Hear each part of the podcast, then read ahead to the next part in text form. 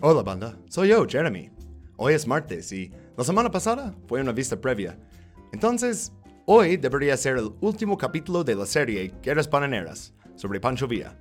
Pero no me dio tiempo a grabar con mi invitado para este capítulo, entonces va a ser tarde. Y sí, sé que eso es lo que dije hace dos semanas cuando les desbloqueé a Katrina, pero adivinen qué, va a ser aún más tarde. Entre una mudanza, una infección respiratoria y mis otros proyectos, no pude terminar este capítulo a tiempo.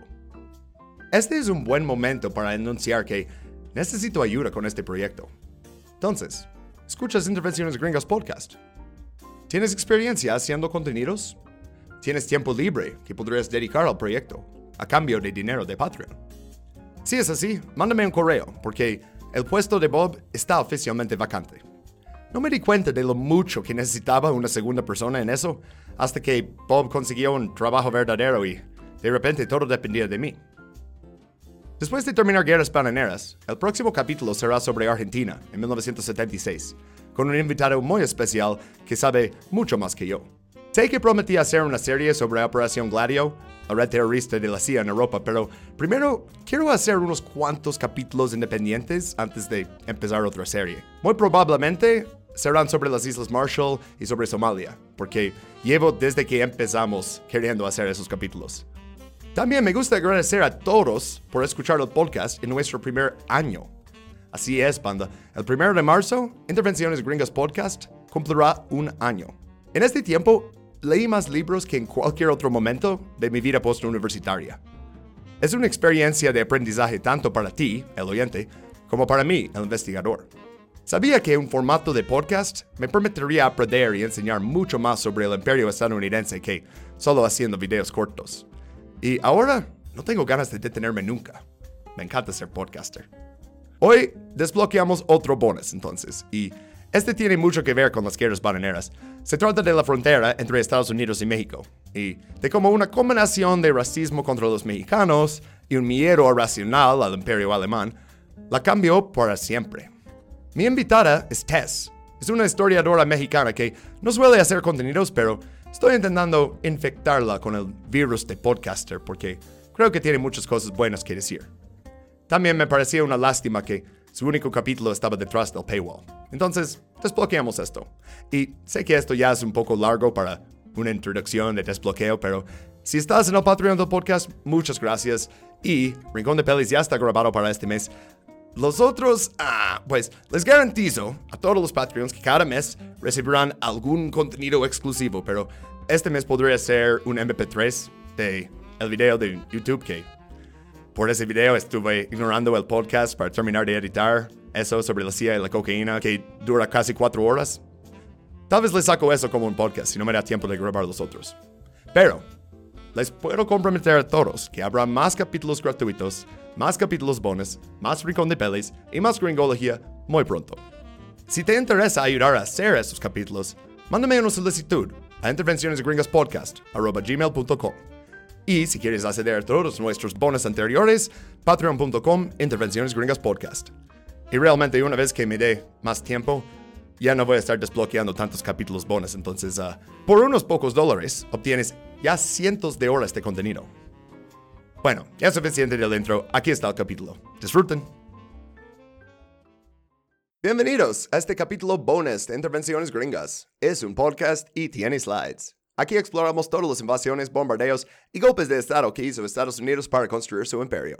Yo soy Jeremy, mis pronombres son AA, they, them, y esta semana tengo una invitada especial. Hola, hola, mi nombre es Tess, mis pronombres son ella o she, her y pues estoy muy feliz de estar invitada aquí.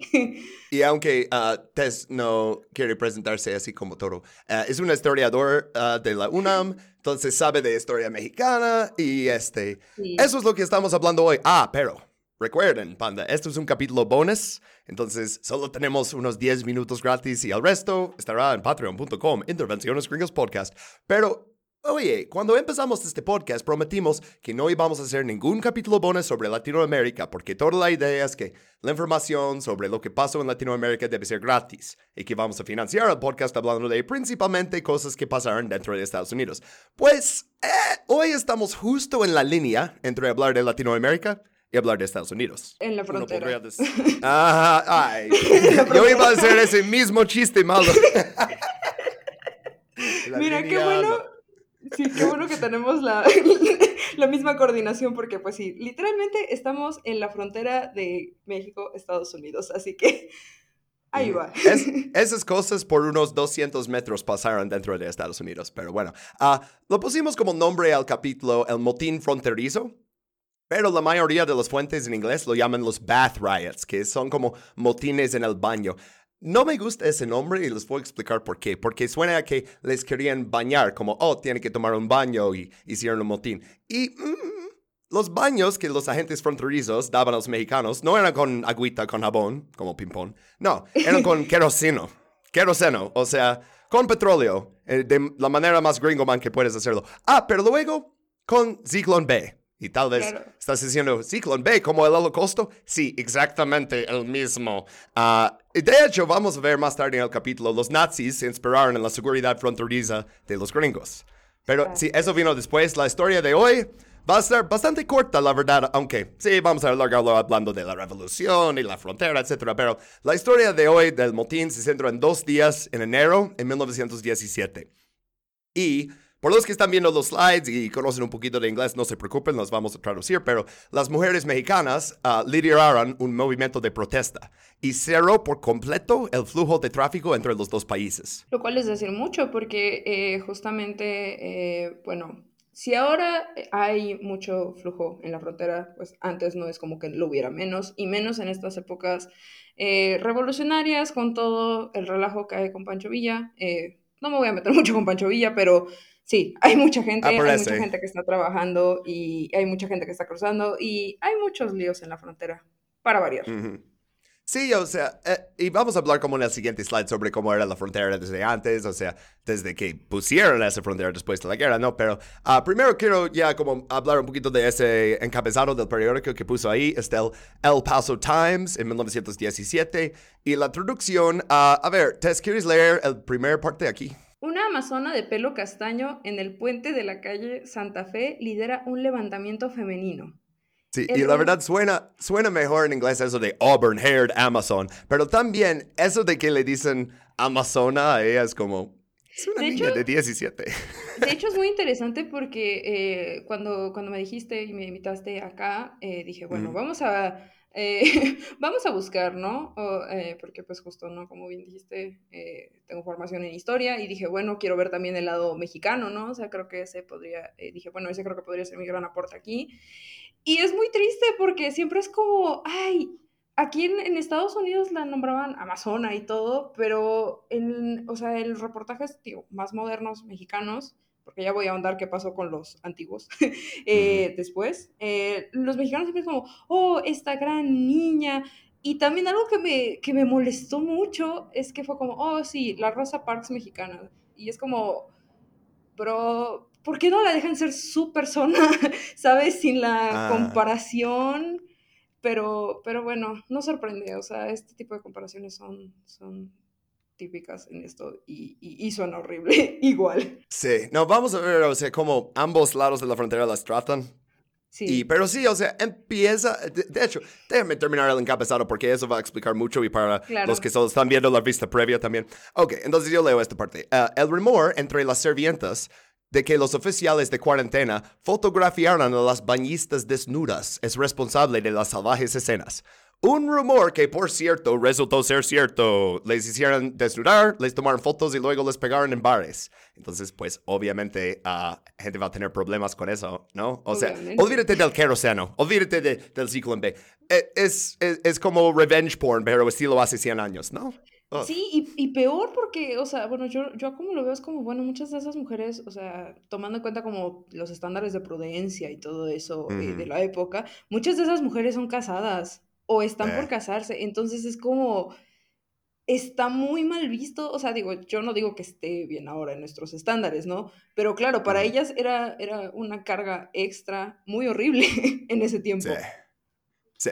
Ah, ok. Ah, dos partecitas más y seguimos. Un jornalero sin suerte confunde el carácter de la manifestación, grita ¡Viva Vía! y su carrera termina rápidamente por las vallas de la caballería carrancista.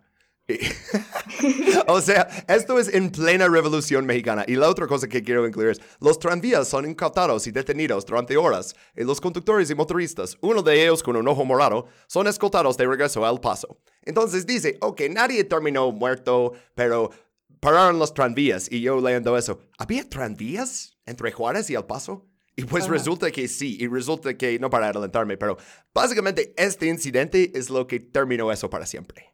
Entonces, sí. ahora que tenemos que formarnos en el sol para cruzar la frontera, nunca lo he hecho en Ciudad Juárez, lo he hecho en uh, Tijuana para cruzar a San Isidro. Y sí, ay, uh, la manera de que te formas y, y, ah, y esto que yo tengo el pasaporte correcto para cruzar esa frontera, ¿no? Pero... Tú tienes el, el pasecito. Sí, yo nunca lo he cruzado, pero, o sea, sí me ha tocado verlo. Tengo familia que ha cruzado y sí. no es muy bonito, o sea. No. Está muy militarizado. Uh, pero, ok, Vamos a hablar de eso, de hecho. Queremos hablar de la frontera y obviamente las fronteras cambian constantemente. En el caso de Estados Unidos y México, si quieren escuchar capítulo 1 de temporada 1 de Intervenciones Gringas Podcast, es literal la primera cosa que hablamos, o sea, la, la, guerra, tratado de Guadalupe Hidalgo, la compra de Gadsden, la frontera actual. Pero básicamente después de eso era como una línea en una mapa, o sea, la, fronta, la frontera permaneció abierta durante la mayor parte de eso. O sea, sí había controles, sí había demarcaciones, pero no era con eh, cámaras y drones y agentes no era como federales. El estándar de ahorita que estamos acostumbrados, que casi, casi, o sea, te sale un robot ahí a vigilarte. eh, no, de hecho era muy, era relativamente fácil cruzar. De, eh, a lo largo de la historia mexicana, digo, antes como de estos controles ya más estrictos, eh, hay muchos personajes que cruzaron fácilmente la frontera huyendo pues justamente no de todo, todo el desmadre que fue el siglo XIX en México. Sí. Entonces, sí, eh, a mí me tocó mucho de chiquita porque pues justo, ¿no? Yo, yo sabía todo este tema de la frontera, eh, leer eso y era como, bro, ¿cómo cruzaban? Y bueno, claro, ¿no? O sea, ya ahora sabemos Pero que... aparte, eso es antes de uh, la llegada de muchos colonos blancos, o sea, sí. sí, gente se fue a California luego, luego para buscar oro, pero la gente en ambos lados de la frontera era mexicana. Entonces, sí. ibas de Ciudad Juárez a El Paso y haz de cuenta que pasas a, no sé, un restaurante. La sí, persona claro. ahí que te atiende va a ser mexicana, te van a atender en español. O sea, sabes, como si tienes que cambiar las monedas y así. Pero, de hecho, tengo una cita aquí uh, de alguien que se llama Mike Romo. Okay. Uh, era un residente de El Paso. Y dice, a ver, ¿te lo quieres leer o yo lo leo? Viniendo de Juárez, nunca te pedían ninguna identificación. No te pedían nada. De hecho, no había más que un anciano y estaba medio dormido en una caja de jabón allá atrás. Podías ir y regresar y nunca nadie te molestaba. Podías traer lo que quisieras y nunca te decían nada. O sea, cruzas, hay un viejito ahí, te saluda, le dices buenas tardes, señor. Te dice buenas tardes. Buenas, ya, joven. Punto. Sí, es muy chistoso. Pues dos cosas cambiaron, o sea, muchas cosas cambiaron, ¿no? Pero dos importantes. Y uno ya que mencionamos, Pancho Villa. Eh, y la verdad, no soy el mejor con agendas porque vamos a hacer un capítulo normal sobre uh, Pancho Villa y la expresión de Pershing. Y no sé si sale antes o después de ese capítulo. Entonces, uh, ve a escucharlos y ya está. Y si no, sigue el podcast. Uh, pero bueno, la otra cosa uh, es la entrada de Estados Unidos en la Primera Guerra Mundial, que no fue oficial hasta más tarde, en 1917, pero en 1917, en enero, tuvimos la telegrama de Zimmerman, que fue eh, vamos a hablarlo más tarde, pero de, oh, que Alemania y México van a unirse para quitar ese territorio. Otra cosa que está pasando, y Tess ya lo mencionó un poquito, el nativismo, la eugenesia, la ciencia racial. Sí. En toda esta serie que hacemos de guerras bananeras, eso es algo que están haciendo en todas estas otras partes. Entonces, obviamente lo van a hacer también en México. Uh, y pusieron un uh, proyecto de ley y luego se convirtió en ley. Uh, presentado en el Congreso en 1916 y convertido en ley al siguiente año y se llamaba la Ley de Inmigración o la ley de la zona prohibida asiática. Porque... Qué lindo nombre. Sí. Y antes tenían uh, the Chinese Exclusion Act, eso fue como para agregar a eso. Uh, pero entonces era, ya no queremos ciertos tipos de migrantes, no queremos flojos, no queremos uh, enfermos, no queremos prostitutas o apostadores. Y, y ¿cómo deciden si eres de esas cosas? Ah, principalmente Color basado en raza. Sí, raza y también cómo vienes vestido, eh, eh, cuánto dinero traes, si puedes hablar inglés o no. O sea, el, el colorismo siempre es el principio, pero no es el fin de eso, ¿no? Pero en- Sí, en- en- de hecho, en cual- pues, Ujú. eh, yo quisiera agregar rápido eh, que no, estos baños no eran como para todos, ¿no? O sea, eran Ajá. eh, a discreción de la gente. Y obviamente, ¿cuál es esa discreción? Pues justo esto que señalas, ¿no? O sea, el tema del colorismo. A ver, ¿es morenito, no es morenito? ¿Se ve, se ve bonito, no se ve bonito? ¿Se ve eh, de la, o sea, de, de buena clase o no de buena Pero, clase? Si eres una mujer, entonces, y si eres una mujer bonita, como supongo que era Carmelita Torres, no encontramos foto, entonces No. dicen, ah, ti eres sospechosa porque quieren tomarte una foto desnuda también. Entonces es- pierdes de todas formas. Ah, vengo Sí. muy bien ve- vestido. Ah, pero ahora quiero verte desnuda. Ah, chale. Sí, si, No. eras, si eras mujer prácticamente la tenías todas de perder. Eh, de hecho, eh, más adelante en los slides eh, voy a hacer como algunos comentarios al respecto. Eh, pero pues sí, o sea, las mujeres por, una, por, una, por esta cuestión de los roles de género eh, les iba peor, porque pues, o sea, una de dos, mira, si bien te va, eh, pues solo acabas encuerada y con tu foto en algún bar de mala muerte de la frontera. Ajá. Y si mal te va, pues, o sea, acabas afeitada y con gasolina en la cabeza. Entonces, Sí. eh, sí, no, no era, no, no sorprende en este sentido que el, el el motín fuera principalmente, pues, de mujeres, ¿no? O sea, y que fueran mujeres las que dijeran, hey, no, o sea, basta, ¿qué pedo? Entonces, para terminar este slide, antes de que sea demasiado para el intro, ah, nomás vamos a como resumir todo eso.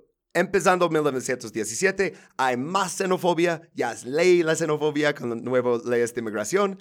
Carmelita Torres llega, dice, no, no voy a, este, ah, no voy a pasar por estos baños de queróseno.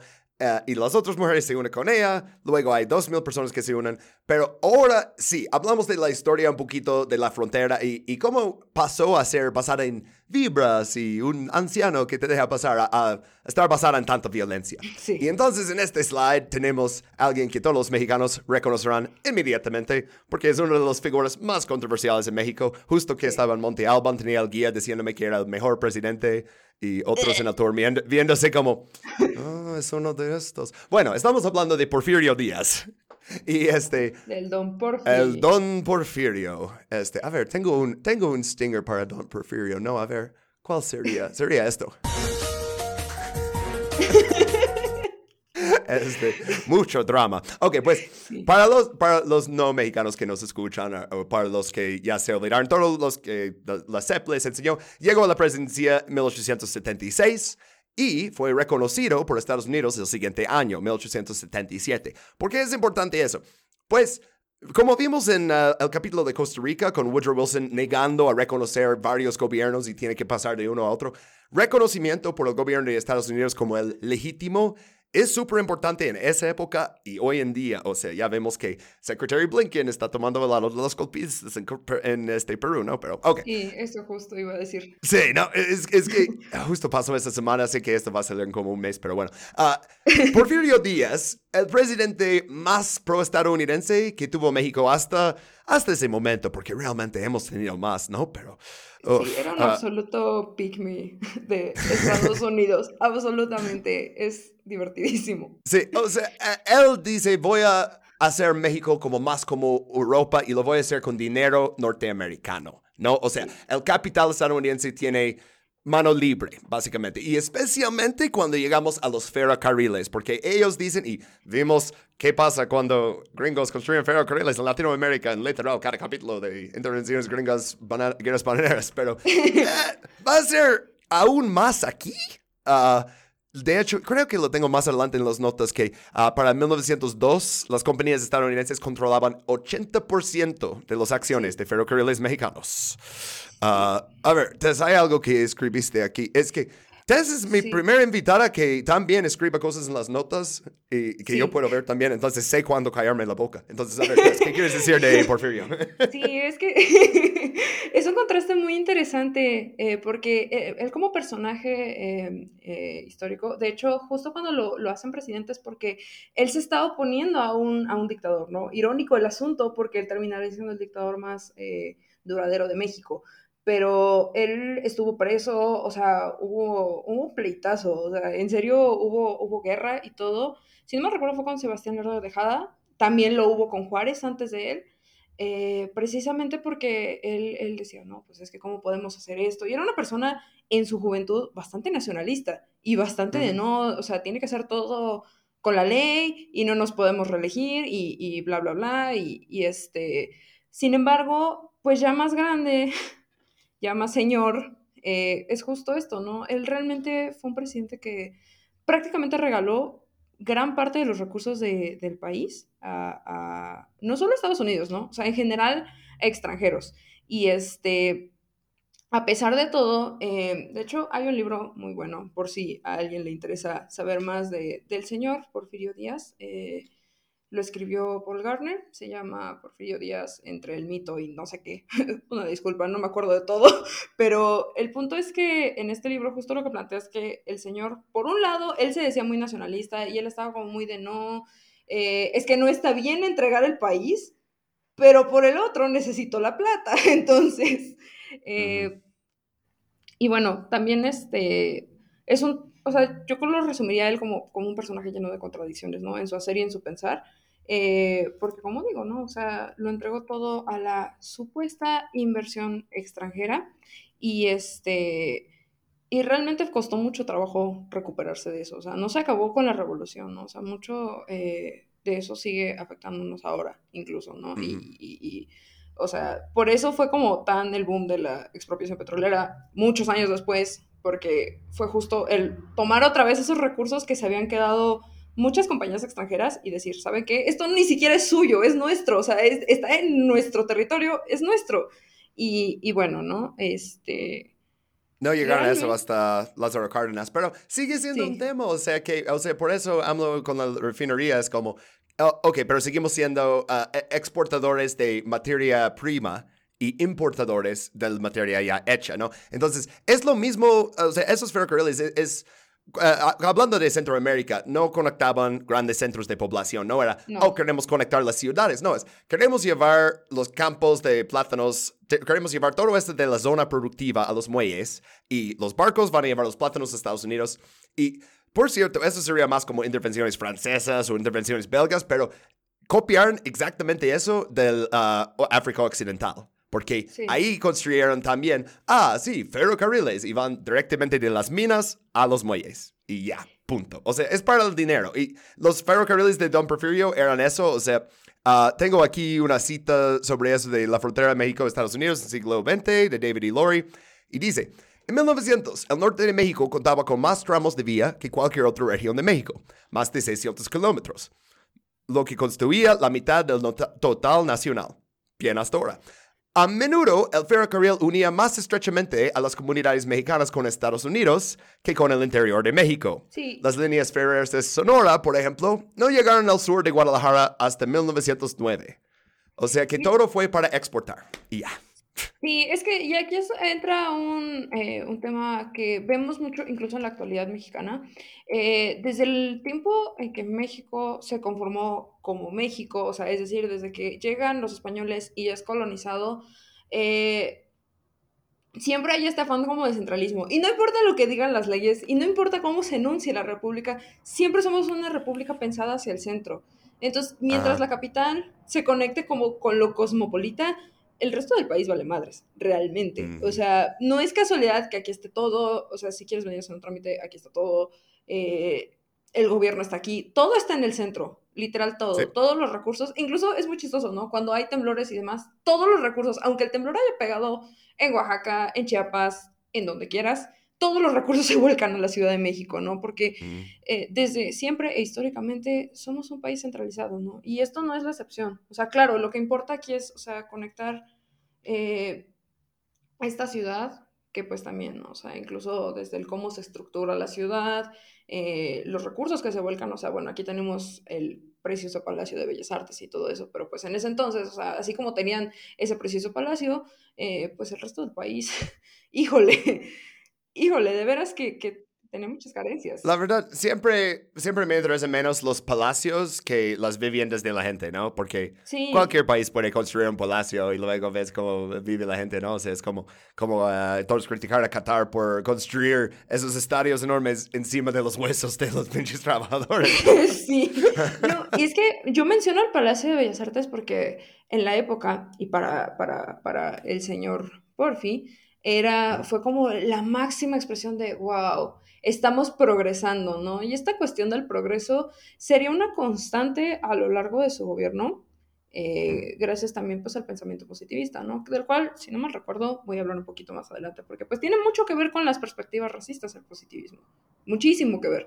Y, este, y es algo que, que, claro, compete y afecta eh, este, este acontecimiento que estamos tratando.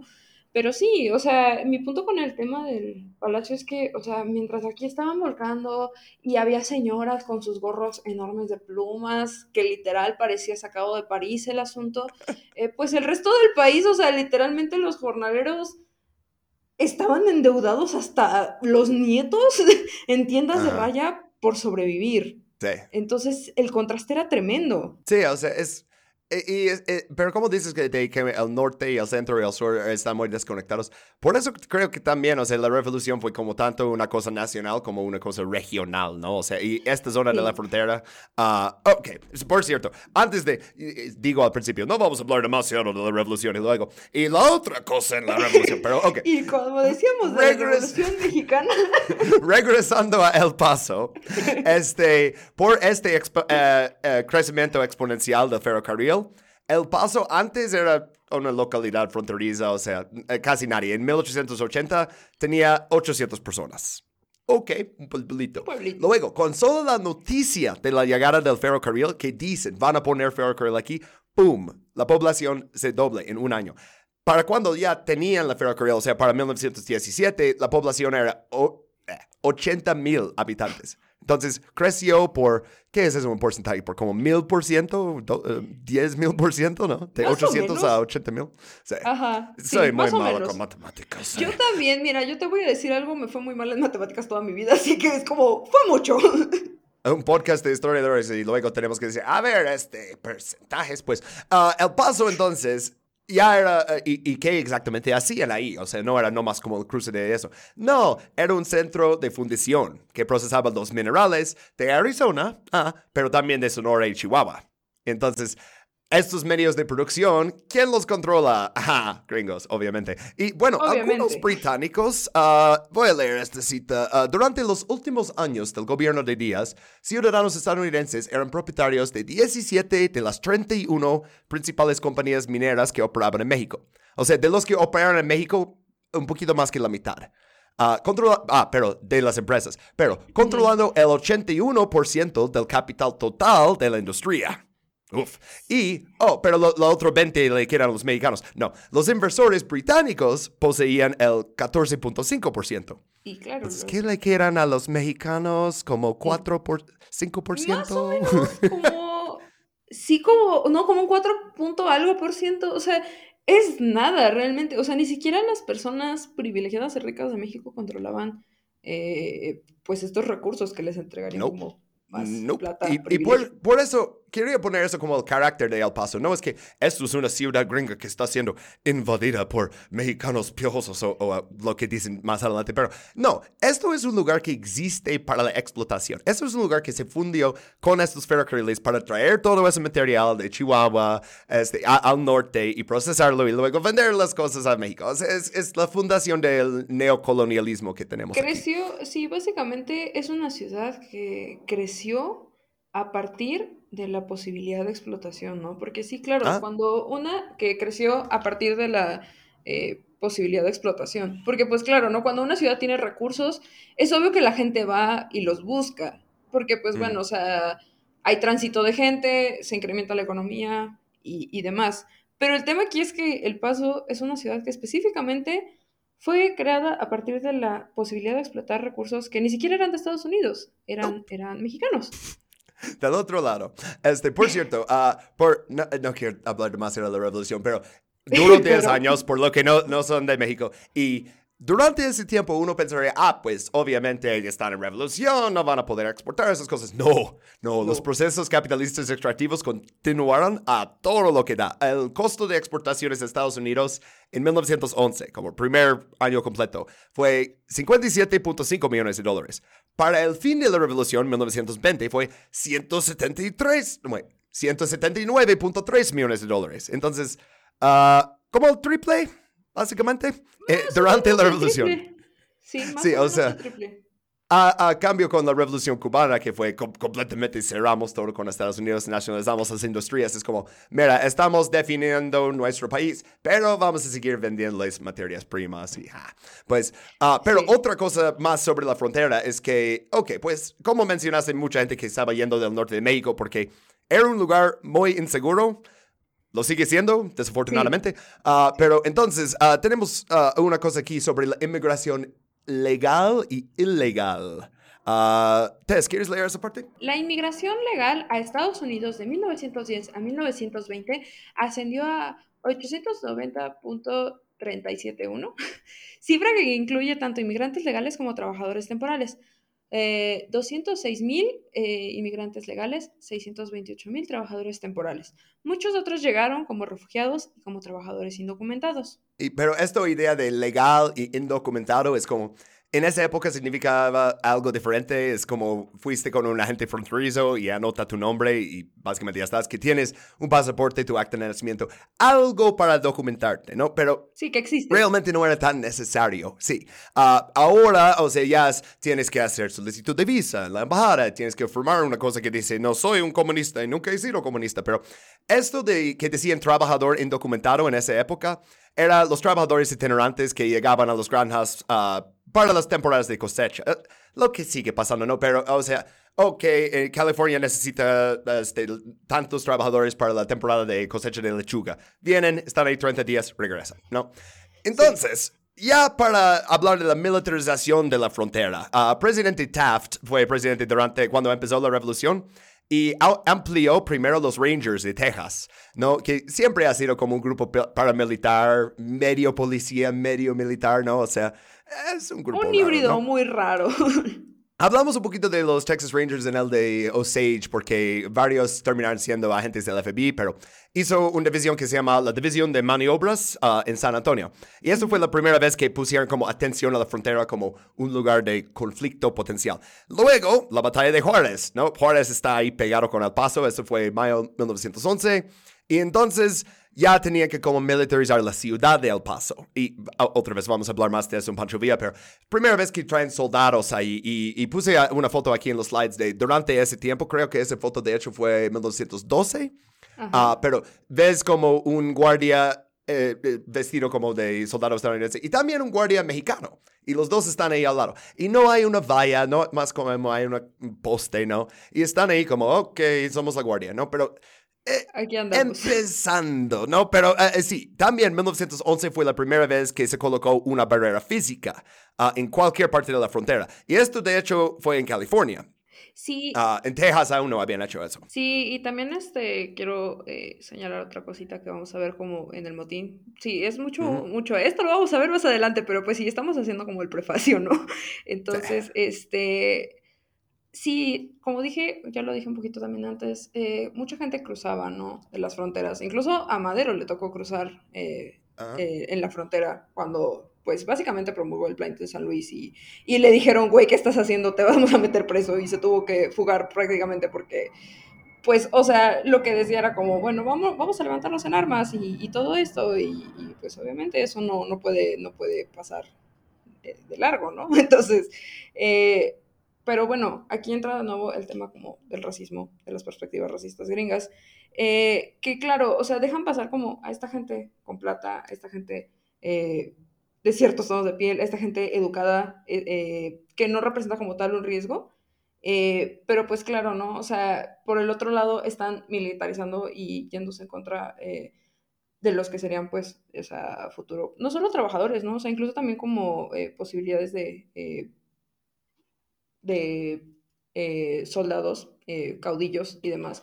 Entonces, sí, este, realmente este tipo de políticas, eh, claro, no afectan a estas personas ricas, porque como dije, pues, o sea, muchos de ellos pasan y ya, porque pues son ricos, son blancos, no hay pedo.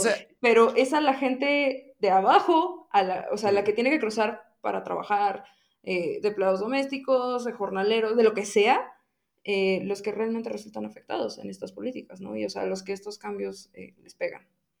Lo vimos, o sea, este año con ah, la eh, invasión de Azerbaiyán a Armenia, ¿no? Eso es cuando la gente se empezó a, huir de ahí. Pero ellos están huyendo de una guerra. Pero también Armenia ya había recibido gente del conflicto de Rusia y Ucrania. Pero eran rusos que llegaban que no querían ser ah, conscriptos y llegan con una maleta con 100 mil euros. Entonces, ah, pues ustedes los recibimos muy eh, fácil. Con los brazos abiertos. Y, un, armenio que quiere, eh, un armenio que quiere ir a Rusia dicen, ah, pues a ver cuánto dinero traes. sí, tan solo no te vayas tan lejos. O sea, aquí en México, eh, cuando empezó el conflicto este con, con Ucrania, fue como, no, nosotros tenemos políticas, vénganse, les ponemos su refugio bonito, los dejaron entrar casi sin hacerles pedo. 24 eh, horas de Tijuana a Estados Unidos si eres ucraniano. Sí, ah, pero, si eres de Michoacán, ah, si eres, ajá. Sí, o sea, tan solo los de Centroamérica, bueno, o sea, ya ni siquiera puedo decirte, en, en el motín que hubo, en el tema que hubo en la frontera del sur, no, ha habido muchos problemas en la frontera del sur porque eh, la Guardia Nacional y todo esto se va en contra de las personas que inmigran del sur, porque claro, ellos no son europeos, ellos no son ucranianos, ellos son gente centroamericana, del sur. Muchos de ellos eh, con problemas. No vienen con la maleta de 100 mil euros. Claro.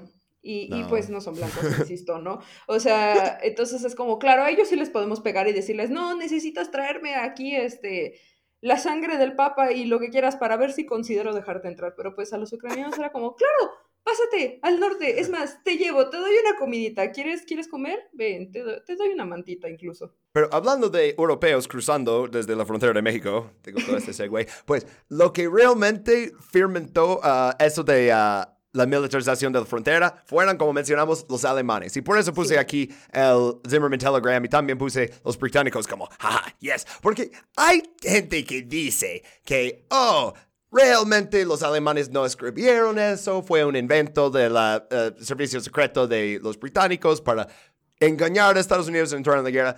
Puede ser, ah, pero básicamente el texto del telegrama es que, ok, ah, Estados Unidos en algún momento va a entrar en contra de, nosotros en la guerra, ah, porque están financiando a los británicos y franceses y porque hundimos a Lusitania, etcétera, etcétera. Entonces, hoy en México, si tú invades, sé que estás en plena revolución, pero si invades Estados Unidos y dices que eres nuestro aliado, te ayudamos a recuperar Texas y Arizona y Nuevo México.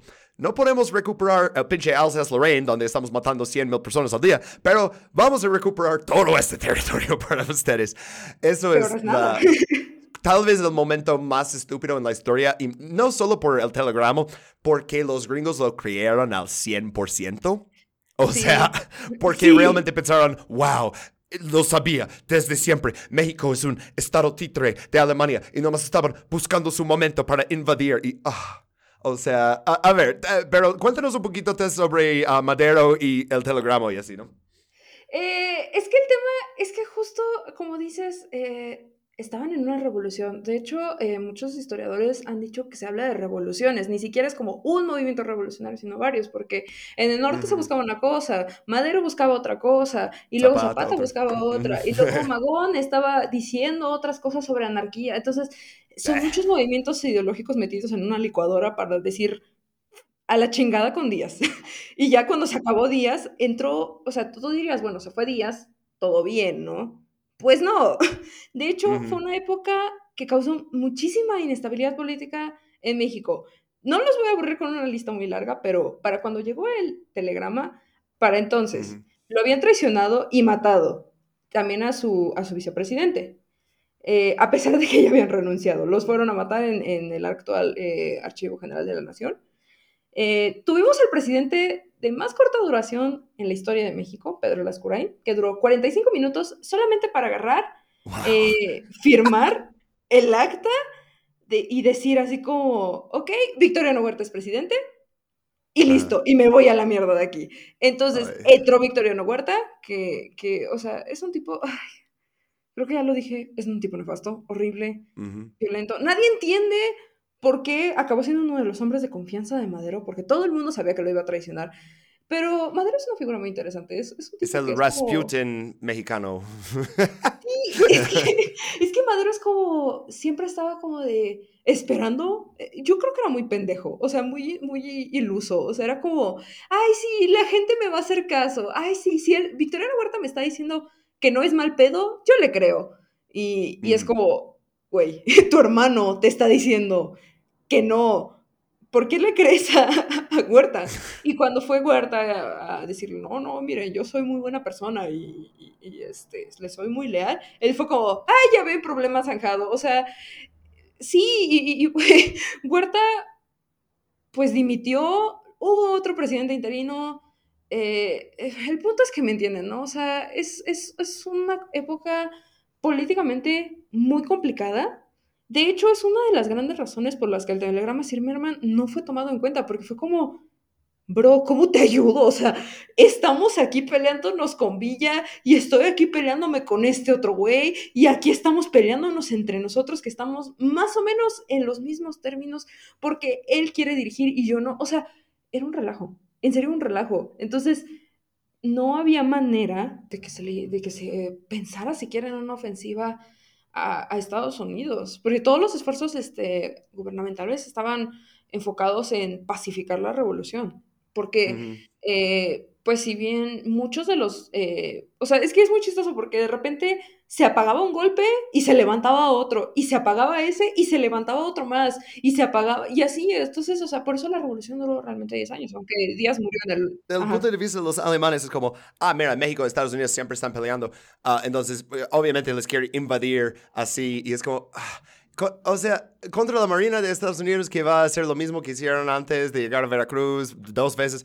Eh, imposible, ¿no? Pero uh, regresando con eso de la amenaza de alemanes, o sea, esto es la excusa de moda para intervenciones en Latinoamérica. Lo hablamos en otros capítulos, en el de Panamá, que dicen, oh, hay alemanes aquí que quieren hacer un canal, y, en Haití, que de hecho sí había alemanes ahí y uh, Alemania, el imperio alemán había venido a Haití a, a exigir uh, compensa por un alemán que fue arrestado. Y en Hawái, también lo vimos en este capítulo, que era, oh, los, uh, los alemanes van a perder Samoa porque quieren hacer una confederación entre Samoa y este, Hawái. Entonces, nosotros necesitamos invadir porque si no, Alemania va a recuperar Samoa y ir por Hawái. Entonces, cada vez que quieres robar territorio, apuntas al Kaiser. Sí. Y es un buen blanco porque el Kaiser dice abiertamente, quiero una colonia en las Indias Occidentales, o sea, en el Caribe, y mano libre en Sudamérica. Sí. Que no, ningún alemán tendría mano libre en Sudamérica hasta mucho después, pero... Uh, entonces, Estados Unidos ve México como una amenaza, pero no tanto hasta que el imperio alemán está involucrado así al 100. Y entonces, lo que hicieron los gringos en El Paso fue preparar este, uh, comités de autodefensa y estaban buscando ataques aéreos alemanes desde bases aéreas mexicanas, o sea, con zeppelinas y aviones. En 1917 realmente pensaron que eso iba a pasar, o sea. Es que yo, yo ahora que, o sea, me pregunto cómo. es como, ¿cómo va a llegar todo eso hasta allá? Y van a llegar a las, aquí y o sea, ¿cómo? Nos van a traer submarinos. Sí, no, o sea, es como, bro, me encantaría, me encantaría eh, eh, ser alemana en ese entonces. Según los gringos, eres súper poderoso, ah. tienes un montón de plata, eres increíblemente inteligente. O sea, es Al Qaeda ahora que dicen, mira, si no cerramos la frontera, Al Qaeda va a ir a México y Al Qaeda va a cruzar desde México. Y es, güey, no tiene nada que ver con Al Qaeda ni con pinches alemanes, es porque no te gustan los mexicanos, güey, dilo ya.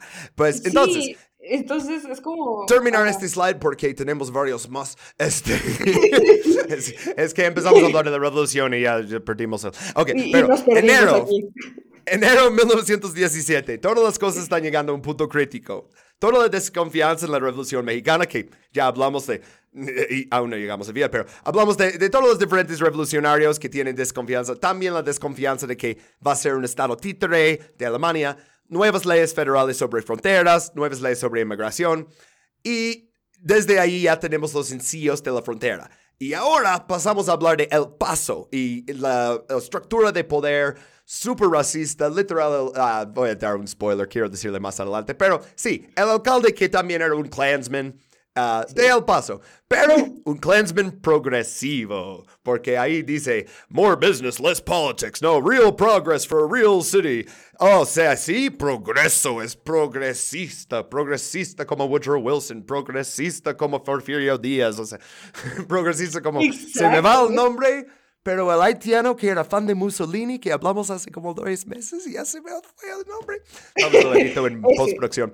Ok, ¿qué, ¿qué, tal este progreso? Uh, uh, como mexicana, tienes el derecho de leer este telegrama bien horrible para que no me corten el sonido y hagan que sea tan racista. Ok, entonces, por favor, el telegrama que mandó el alcalde Tom Lay al cirujano general de Estados Unidos. Y dice... esto me va a dar una embolia. Cientos de mexicanos sucios, piojosos e indigentes que llegan al, a El Paso diariamente sin duda traerán y propagarán el tifus, a menos que se ponga una cuarentena de inmediato. La ciudad de El Paso, respaldada por su junta médica y oficiales federales y de la milicia, sienten que el gobierno debe proteger una cuarentena. Por favor, investiguen y aconsejenme. Esto es necesario para evitar la epidemia del tifus. Muy desesperado, ¿no? Ah, por favor, ayúdenos. Nos sucios, piojosos, indigentes. En, en inglés dice dirty, lousy, destitute. O sea, es como, güey, Tranquilo. y aparte, eres el nuevo alcalde de un pueblo que es principalmente mexicano, especialmente en ese entonces. Entonces, eh, ¿cómo vas a gobernar a esta gente si los odias tanto? Pues, adivina qué. Ajá. Es como, ¿cómo les mientas la madre a los que te eligieron? Ajá, no, no me entra. Es como, güey, son mexicanos. Sí. Son mexicanos tu gente, güey. Ay, sí, es, así pasa. Pero entonces, este, este güey, Tom Lea, o Tom Lee, Lea, no sé cómo pronunciar su nombre, y no me interesa. Pues gana las elecciones y ya es alcalde. Primer incidente que tenemos con él para enseñar su carácter, y hablamos del carácter de la frontera, ahora el alcalde, uh, pues es un año antes del motín, casi justo, es el 5 de marzo de 1916. Y eh, en este, un grupo de reclusos de la cárcel local en su mayoría mexicanos, por la demografía de la región, recibieron la orden de desnudarse y empaparon sus ropas en gasolina, cresota y formaldehído. Y luego obligaron a los reclusos a bañarse con tres cubetas. Primera cubeta de gasolina, segunda cubeta de aceite de carbón y tercera cubeta de vinagre. Eh, ¿Te parece peligroso eso? Porque los humos de gasolina son muy, muy explosivos y en ese entonces todos fuman. Pues. Eh, exacto. Por eso ahí en el periódico que puse dice Jail Holocaust, como holocausto carcelario, ¿no? O sea, ah, y pues ah, alrededor de los tres y media alguien encendió un cerillo. En el El Paso Herald dice, a ver, ¿te quieres leer esta parte también? Con gusto. Otra parte bien fea de este slide. Con gusto y no tan gusto. el aire estaba tan impregnado del vapor explosivo que el destello del cerillo prendió fuego a toda la cárcel al instante. El lavabo en el que se encontraba el queroseno y la gasolina explotó. Cincuenta presos desnudos de cuyos cuerpos surgían vapores de la gasolina se incendiaron también. Muchos de los presos estaban encerrados en sus celdas. El suelo de las celdas de acero estaba tan caliente que les quemaba las plantas de los pies. Güey, yo no me imagino la desesperación para, para los que ni siquiera estaban siendo bañados. O sea, es como, güey, ¿cómo te sales? Porque, claro, ¿no? O sea, es muy... Antes de que alguien diga, por cierto, oh, pero están en la cárcel, seguramente hicieron algo. No, en ese entonces las leyes eran, oh, loitering. Loitering ni tiene traducción porque es algo tan gringo como estar en un espacio público sin hacer nada. Te pueden meter a la cárcel por eso. Sí. ¿Sabes? O sea, eh, muchos de ellos no es que, oh, eran ladrones y asesinos. No, o sea, tuvieron mala suerte y la policía les llevó ahí. Seguramente uno robó a otro y así, ¿no? Pero no merecen eso, nadie merece eso, güey. Claro que no, o sea, es que mira, tan solo, pues, o sea, comparándolo un poco con las leyes mexicanas, aquí estaba prohibido el divorcio, ¿no? O sea, y era mm. un tema eh, ilegal prácticamente. Entonces, imagínate eh, personas eh, con, leyes, o sea, de ese tipo, siendo quemadas hasta la muerte por puro racismo, básicamente, ¿no? O sea, y por la pura... Sí, porque son piojosos. ¿Y quién quita piojos con gasolina? O sea, entiendo que, ok, en esa época todavía era legal la cocaína, la podías comprar en la farmacia, etcétera, ¿no? O sea, Sí, e- pero, e- era una época de medicina bastante mala, pero eso nomás me parece, que, eh, cru- la- el crueldad es el punto, ¿no? O sea, eh, vemos eso mucho. Además de Ujú. todo, también aquí entra mucho la perspectiva de eh, cómo se tratan las enfermedades desde siempre, ¿no? O sea, Mm. incluso lo vimos mucho en esta pandemia. Claro, siempre se asume que el pobre, el que tiene menos este, recursos, el que tiene que salir a trabajar de diario porque no le queda de otra, es el que trae la enfermedad. Entonces, claro, es a ellos a los que apuntan eh, este tipo de acciones, ¿no? A ellos son a los que podemos bañar en gasolina sin problemas, porque no nos vayan a contagiar a nosotros, ¿no? O sea, qué espanto.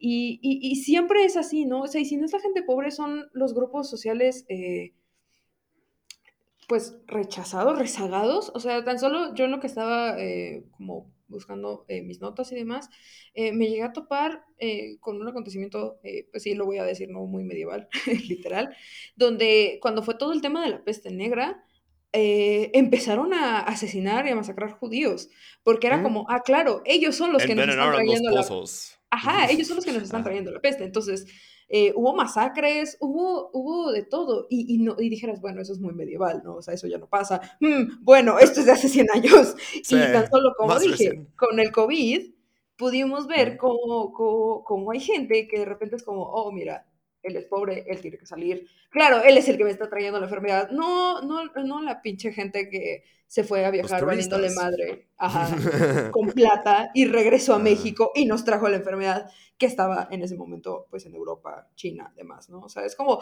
güey, un jornalero no tiene la plata para irse a viajar a Europa. O sea, ¿saben cuánto cuesta un avión a Europa? O sea, no, no.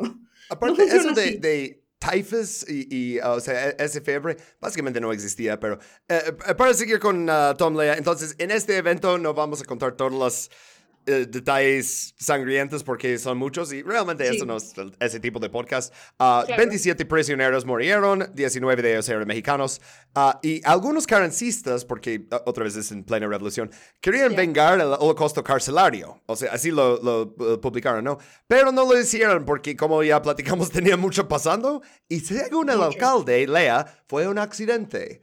Y los periódicos de El Paso dijeron, ah, sí, fue un, un accidente y así. La Asociación Latinoamericana de Noticias publicó un informe que dice, "Mm, este tipo de accidentes les ocurren muy a menudo a los mexicanos en Texas. ¿No? Qué cosas, ¿no? Otro revolucionario, ahora sí podemos hablar de él tantito, fue Poncho Villa, porque él ya iba en camino a hacer una redada en Estados Unidos, pero ah, se enteró de eso durante el camino. Cuatro días después es cuando atacó a Columbus, Nuevo México, y mató a 17 gringos. Realmente no es un capítulo sobre él, nomás quería mencionar esto que está pasando a la vez, pero ah, volvamos con las fumigaciones con derivados de petróleo, ah, porque Sí. eso empezó en la cárcel bajo este alcalde y luego pasó a la frontera y, empezó en El Paso, pero se quedó en todos lados, como vamos a ver. Pues este Lee, Tom Lee, Tom Lea, whatever, este vato, ah, era protestante. Sí, como seguramente están pensando, ¿no? Es- pues antes tenían un alcalde católico irlandés que se llamaba Charles Kelly y él tenía mucho apoyo de los mexicanos, porque los irlandeses y mexicanos es, es desde siempre, ¿no? Este, pero luego Siempre son compas. Ajá, el progresista Tom Lay viene y para él progreso fue americanización. Y si escuchan eso va a sonar muy similar a este, el gobernador militar de Cuba que vimos ah, de- durante la ocupación, porque se fue a, a los barrios pobres y dice, están mugrosos, yo tengo que limpiarlo. Y su manera de hacerlo, pues esto fue en el primer distrito de El Paso y es un barrio que se llama Chihuahuita. Sigue, eh, todavía existe, tal vez nos escuchan desde ahí. Pues habían casas de adobe, ah, está justo, justo cruzando la frontera, o sea, como pegado con el río, ¿no? Ah, pues ah, él se fue ahí a inspectar las casas de adobe y dice, no, esas están infestadas de gérmenes. Entonces, mandó in- eh, inspectores de sanidad a la ciudad, inspectores de sanidad ahí. Y, y la orden fue, cuando se encuentren piojos, los ocupantes deben tomar el baño de vinagre y queroseno, afeitarse la cabeza y quemar su ropa. Y no más como para a ponerle un mono a ese, también destruyeron sus casas, porque las casas de adobe dicen, no se pueden limpiar, tenemos que volver a construir en el estilo estadounidense, que por cierto, hace un buen de calor ahí, una casa de adobe te sirve mucho más que un pinche casa de tabiques o de concreto, pero no, no, no, no, no, porque eso es muy, muy Se ve mugroso. ¿no? Ajá, se ve sí, muy, se ve muy de mexicano. plebes, dice. Se ve, Sí. es, es, es para eh, borrar, o sea, eh, me sorprende incluso que eh, dejaron el nombre Chihuahuita, no le pusieron como Washingtonville o algo así, ¿sabes? Porque Little Washington.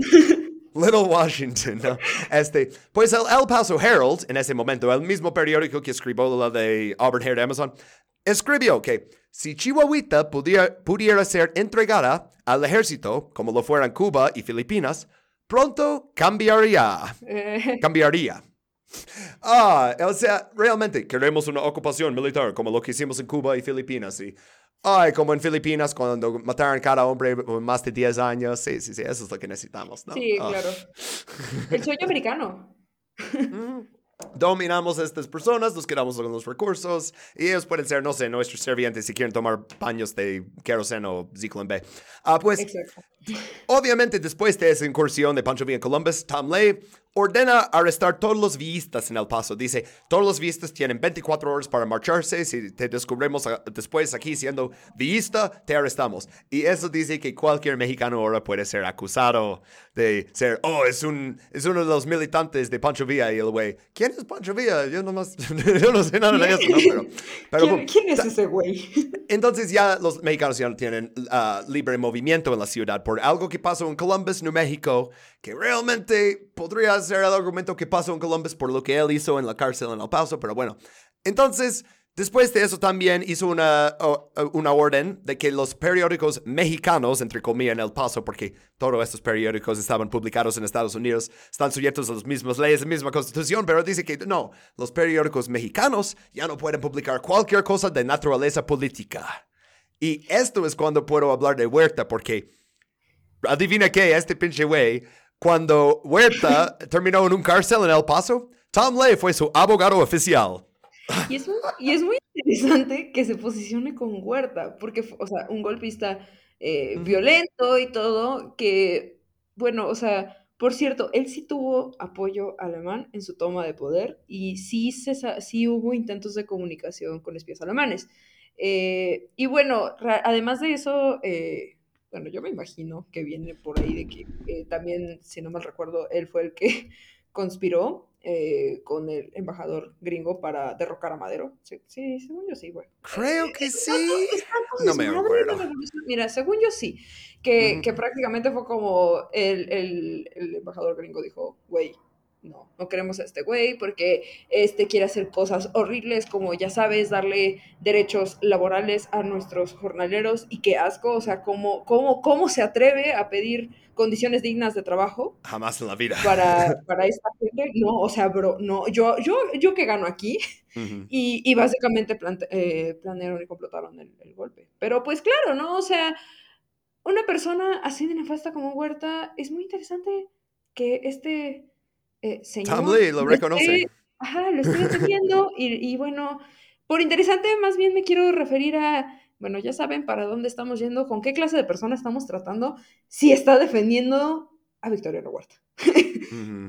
Sí, no, no veo tantas primarias aquí en México con el nombre de Victoriano Huerta, pero ah, No, regresando a Tom Lay tantito, resulta que damos demasiado crédito a Nixon y Reagan por iniciar la guerra contra las drogas como una política racista, porque la primera ordenanza en todos los Estados Unidos contra la marihuana fue aprobado en El Paso por el alcalde Tom Lea. Yo no sabía eso antes de investigar eso. Yo, wow, Wow. este güey empezó, o sea, porque sabemos de Reefer Madness, eso fue 20 años después. Sí, sí. O sea, Reefer Madness se publicó en 1937, eso es 1917. Y ah, ya lo mencioné, pero lo, lo- lo voy a decir. Encontraron su nombre en una lista de miembros del Clan de la Frontera número 100, Clan con K. Este güey literal estuvo en el Ku Klux Klan. También cabe mencionar que en este momento es cuando el Klan gozó de más apoyo en todo Estados Unidos que nunca. Para sorpresa de nadie. Sí, no, pero es, es cuando Woodrow Wilson estaba poniendo Birth of a Nation en eh, la Casa Blanca y todo eso. Ah, una cita del, del hombre mismo, por si no lo odiamos suficiente. Y está hablando de la frontera con México y dice, esta situación nunca se resolverá hasta que el pequeño ejército de Estados Unidos, eh, eh, está diciendo, eh, no traduce bien, dice, the fine little army, es más como su opinión de que, oh, tenemos un ejército muy bonito, pero traduce mal. Bueno, hasta que el ejército de Estados Unidos cruce la frontera y la resuelva con bayoneta y rifle.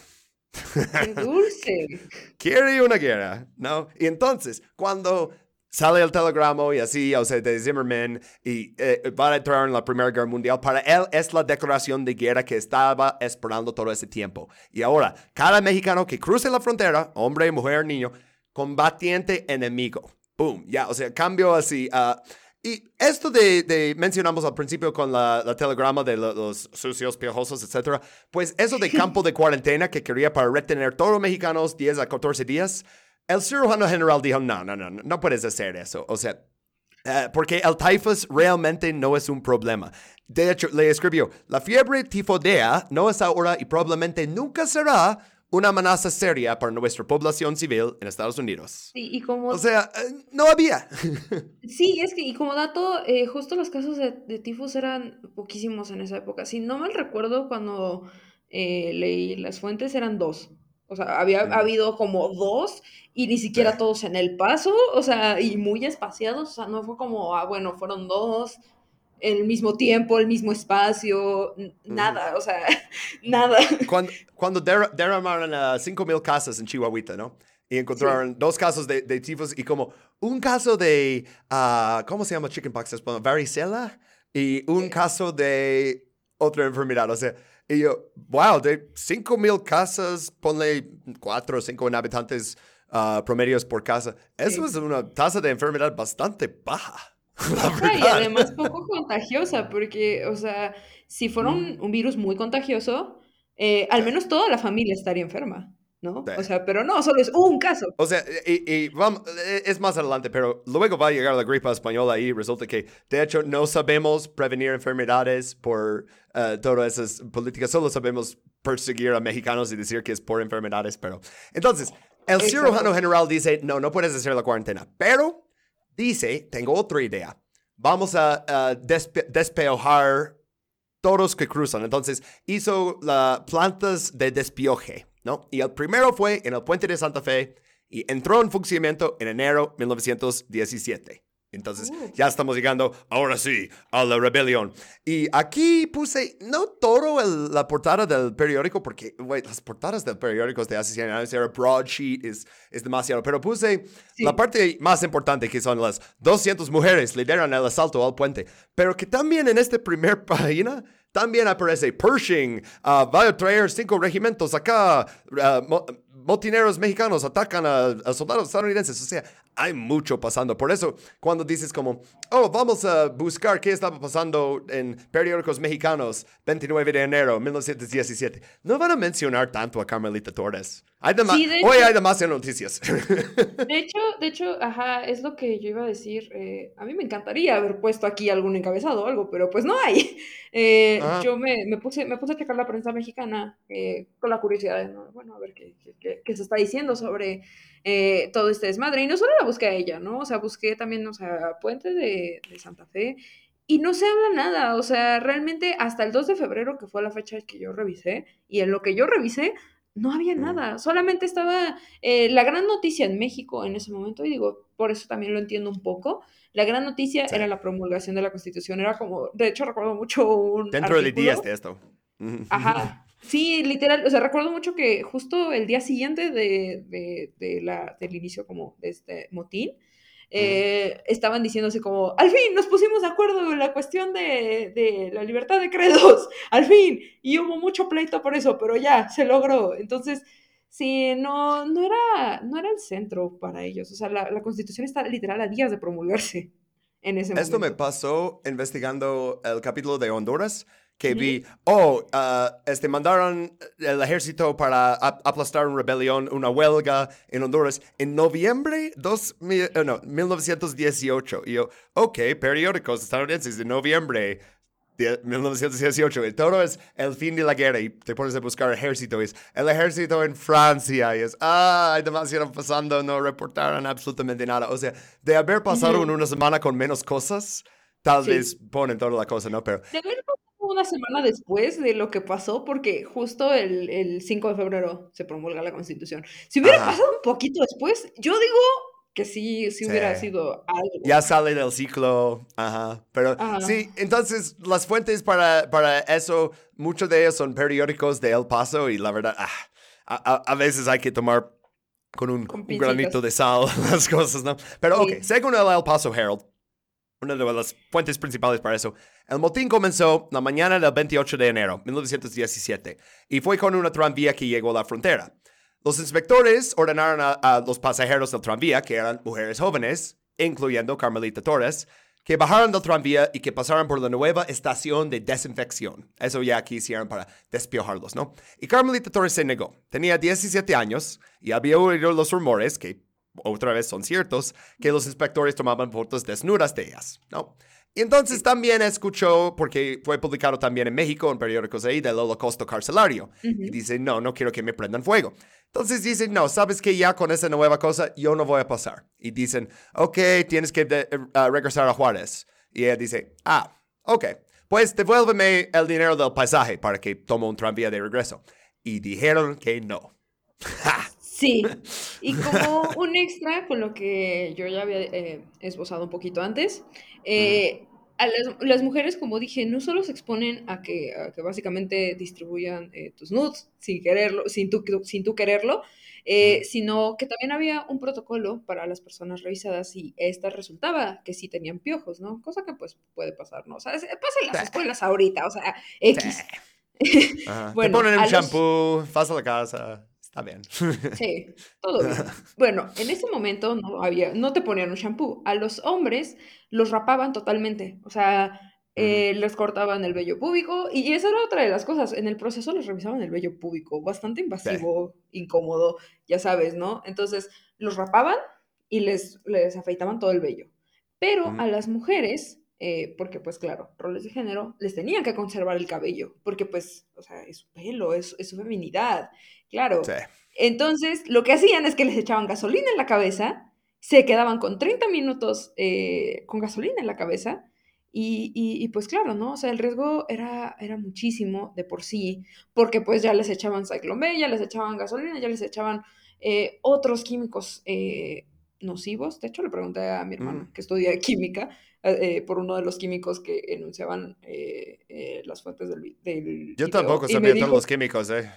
No, bueno, me dijo, no me acuerdo del nombre, pero era un ácido o algo así, y le digo, güey, ¿qué hace esto? Yo sabes que no sé química, ¿qué hace esto? Y me dijo, esa madre es tóxica, ¿por qué me estás preguntando eso? Y fue como, oh, oh.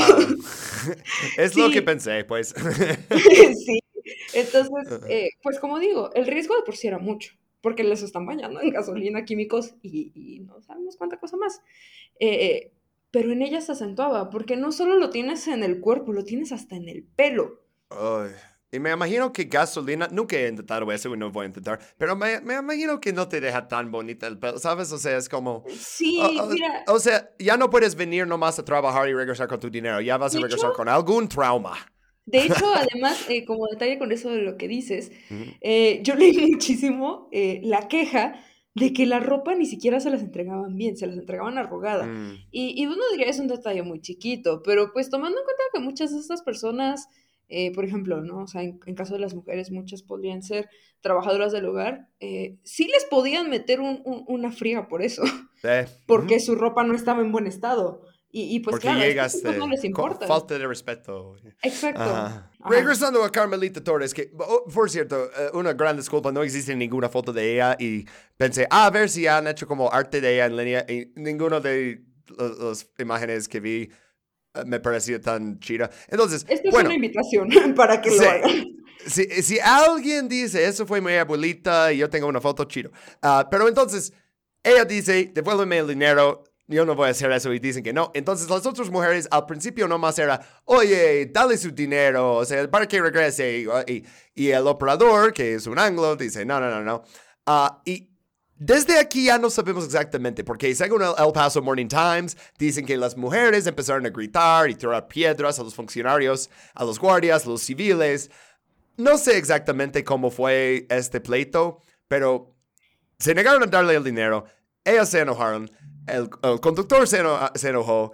Y bueno, ya mucha gente como eh, venía a ver qué es este, por qué está por qué está aquí parado el tranvía, ¿no? Y ya una vez que le dice, ah, es eso, es eso, es eso, pues se armó desmadre, ¿no? En cuestión de horas, miles de personas habían acudido al puente en una muestra espontánea de apoyo. Y de ambos lados, ellos, sea, trabajadores domésticos que ya estaban en el otro lado, que vinieron, les están diciendo sucios, ¿no? A, esos mexicanos y, mexicanas, porque, como decimos, sí.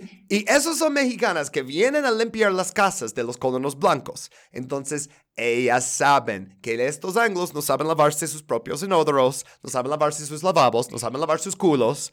Y ahora les están acusando de sucias, les están metiendo gasolina al pelo, les están tomando fotos de, sus chichis para eh, eh, jalárselo como un pinche patético. Después, o sea, eh, sí, ellas son las sucias, ¿no? Entonces, Exacto. de eso, de, de una chica que no quería pasar y que quería regresar y no le regresaron los cinco centavos o que sea, de eso ya hay miles de personas ahí. Ah, pero este primer día, el 28, como a mediodía, los disturbios se calmaron porque la verdad es que la gente tiene cosas que hacer, tienes que llegar a poner la cena, etc. Tienen hambre, tienen hijos. O sea, había tranvías que se habían quedado atascados en Juárez y llegaron al fin al paso. O sea, te subes a la tranvía a las 8 de la mañana y llegas ahí a las 3 y media de la tarde ese día. No. La experiencia del metro de la Ciudad de México. Ah, Neta sí. Pero entonces ya tenían la onda de vamos a hacer este motín, etcétera, etcétera. Nueva multitud regresó al día siguiente, al 29, y algunas de las mismas personas, pero también vistas. O sea, vistas declarados, ¿no? Que estaban escondiendo antes y así, ahora dicen, no aceptamos el régimen de Carranza, no aceptamos Tomlea, da, da, da.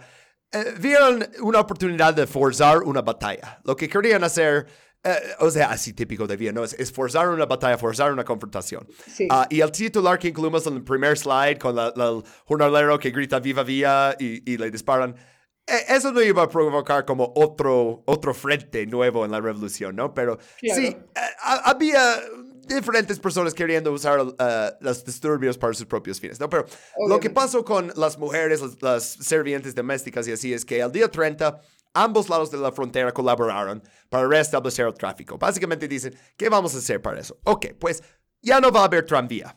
¡Pum! Se, suspend, se, eh, eh, se, son, eh, se suspendieron sí, ajá, para siempre, güey. Nunca volvieron a circular.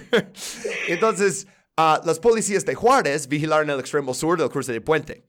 Y les, avisaron, empezaron a decirles, van a tener que pasar esto, etcétera, etcétera. Pero también los gringos permitieron un inspector de sanidad mexicano en la planta para garantizar un trato justo. Y realmente, vamos a ver, eso no fue un trato justo, pero puso fin a la violencia. Básicamente, con, al menos tenemos una autoridad mexicana ahí, no van a ser tan descarados, no van a estar tomándonos fotos, ¿sabes? O sea... Queremos que... Ah, sí, ah, pero un detalle más del periódico, porque esto cabe en como sección Los mexicanos dominan el mundo porque no quieren, me parecía increíble. Uh, Tess, ¿quieres leer eso? Con gusto. Eh, los oficiales de cuarentena descubrieron el domingo que un mexicano que había viajado, que ha viajado frecuentemente a través de la línea fronteriza, se ha convertido en un bañista profesional. Desde que entraron en vigor las normas de cuarentena, se ha bañado cinco veces en la planta y cada vez recibe un boleto que demuestra que fue fumigado. Estos boletos los vende a personas en Juárez que desean cruzar a los Estados Unidos sin ser fumigados. Brillante.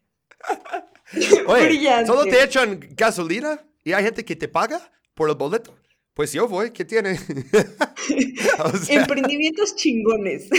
sí, porque no me acuerdo si era una semana o dos semanas, pero una vez que te fumigaban así, te daban un boleto que dice ya me lo hicieron y ya puedes cruzar más rápido por un par de semanas, ¿no? Y, y, este nomás, bañame, bañame, bañame, dame los boletos, dame los boletos. Sí, sí, bañame, no hay problema. Sí, soy un piojoso, lo que sea, pero dame los boletos que necesito vender esto. O eh, sea, eh, este ya tiene el cabello rapado. ¿Qué pasó? Ah, bueno, lo volvemos a hacer. Aquí está tu boleto. Y ah, chido. ah, increíble. posiblemente.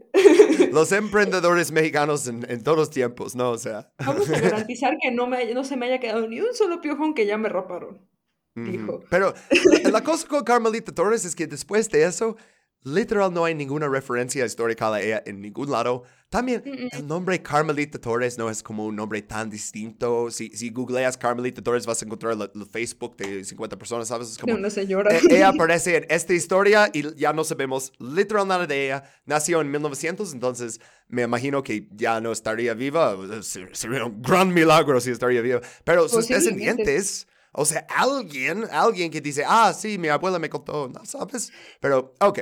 Básicamente eso es toda la historia del motín. Pero entonces ahora llegamos a la conexión nazi. Porque no sí. Originalmente lo usé para, no me acuerdo si fue Somoza o fue este... Ah, lo usé para algún dictador centroamericano. ahora lo uso en casi cada capítulo. Ah, me encanta. Una vez más. Los, que llevan mucho tiempo escuchando este podcast van a decir, oye, al principio usamos más. Y es como, sí, ya no tanto, pero me gusta eso. Pues, ok. Eh, regresando a uno de nuestros temas favoritos en este programa, la conexión gringo-nazi. Ah, la primera foto que incluí ahí es, es en alemán, pero es, es de una revista científica alemana sobre plagas que se llama Anzeiger für Schadlingskunde. o más bien guía de plagas. Yo te lo puedo pronunciar porque te lo puedo pronunciar porque sé hablar un poquito de alemán. A ver, en serio, échale. sí, Anzeiger für Kunde. Ah, mucho mejor de lo que yo dije. Ok, pues este 1937 uh, aún no había empezado la Segunda Guerra Mundial, ya saben, pero estaban en ese momento de uh, perseguir a los judíos, ¿no? Y en este anuncio muestra un túnel de fumigación en El Paso, donde se desinfecta la carga de trenes con el uso de Zyklon B. Y dice, mira, los gringos han hecho como grandes logros en desinfectar con Zyklon B, ¿no? Ah, y el siguiente imagen aquí es un esquema del centro de desinfección. Ah, que, y eso es el centro de desinfección ampliado. Porque después de ese motín, no es que cerraron los centros, no, los pusieron a lo largo de la frontera, los ampliaron. Y en este, ya, porque esto es unos años más adelante, cuando dejaron de usar queroseno y, gasolina y empezaron a usar Cyclone B. Y, tenemos, puse a María aquí porque está chiquito de ver, el, la cámara de gas. Sí, cámara de gas. ¡Qué lindo! Aquí en la frontera. Y entonces, otra imagen que quiero mencionar en el slide antes que metemos un poquito más a cómo era esto e, es un anuncio de, y este ejemplar fue de 1939, misma revista, y dice, cerramos las fronteras a la inmigración de plagas dañinas. Nuestras plagas domésticas ya están causando grandes daños. ¿Debemos dejarnos arrestar también por nuevos insectos dañinos procedentes de países extranjeros? Para repeler esta amenaza, deberían erigirse campos de desinfección. ¡Hey! Eso me parece uh, familiar. En todos los pasos fronterizos importantes. ¡Hey! Mm, ¿De dónde sacaron esta idea? El sistema Degesch-Kreislauf produce un corriente uniforme y constante de gas venenoso que penetra rápidamente por todo el tren de mercancías. Uh, se está poniendo oscuro, ¿eh? Y si no fue suficiente oscuro, ¿te puedes leer esta cita aquí de Adolf Hitler? Sí, con, mucho gusto y disgusto. Ay, sí. Oh. Comparada con la vieja Europa, que, que, había perdido infinidad de su mejor sangre por la guerra y la inmigración, la nación americana aparece como un pueblo joven y racialmente selecto. La propia Unión Americana, motivada por las teorías de sus propios investigadores raciales, estableció criterios específicos para la inmigración, haciendo depender la capacidad de un inmigrante para pisar el suelo americano de, eh, requisitos raciales específicos, por un lado, así como de un cierto nivel de salud física del propio individuo. Sí. Dice, deberíamos tener, y eso lo escribió en 1924, antes de, llegar al poder, que lo que hicieron los estadounidenses con su frontera, de no dejar entrar ciertos y de desinfectarlos y así, eso me parece increíble. Y él, de hecho, lo estaba escribiendo sobre la nueva ley de inmigración. La primera fue en 1917, 1924 lo hicieron aún más culero. Y esto es el que ah, a Hitler le super mamó, ¿no? Ah, y entonces, el pinche Cyclone B se utilizó por primera vez en El Paso 1929. Y sabemos la fecha porque tenemos, ay, pinches gobiernos guardan registros de todo, entonces tenemos como un registro Sí. de que alguien solicitó 25 dólares de Zyklon B, que en esa época 25 dólares es bastante, pues. Bastante. El paso siempre, o sea, desde la marihuana a las fumigaciones, a, a todas esas cosas, para deshumanizar a los mexicanos, o sea, de prohibir su prensa. Pioneros decir que- en esto. Sí. Sí, so- o sea, si no fuera por el paso, tal vez no sería tan culera la frontera. Aunque, sí, con todos los procesos históricos. Pero el paso siempre Eh. es el, el gran paso adelante al El deshumanizar a paso al infierno. El paso al infierno. Sí, este, por cierto, en ese tiempo, de- desde 1917 hasta 1929, ya habían construido nuevas estaciones de desinfección en Brownsville, en Nogales, en Eagle Pass y en Del Río. Y luego más, pero eh, para esto, seguramente hay alguien que me va a decir, no, eso no es una comparación justo porque, mira, eh, su cámara de gas es para ropa, no es para, no metes ahí mexicanos y, los gaseas hasta la muerte. No, es para desinfectar. Ok, pues los nazis pudieron llevar su control de fronteras y desinfecciones a su conclusión lógica, ¿no? Y los gringos no. Pero el Zyklon B es tan pinche venenoso. O sea, es mortal cuando se absorbe a través de la piel en concentraciones de más de 50 partes por millón. Y e- e- es, a veces difícil como imaginar partes por millón, pero es como una gotita en una pinche alberca, eso, ¿sabes? O sea, entonces, Sí. ¿cómo podemos saber cuántos mexicanos sufrieron problemas de salud por volverse a poner la ropa desinfectada con Zyklon B?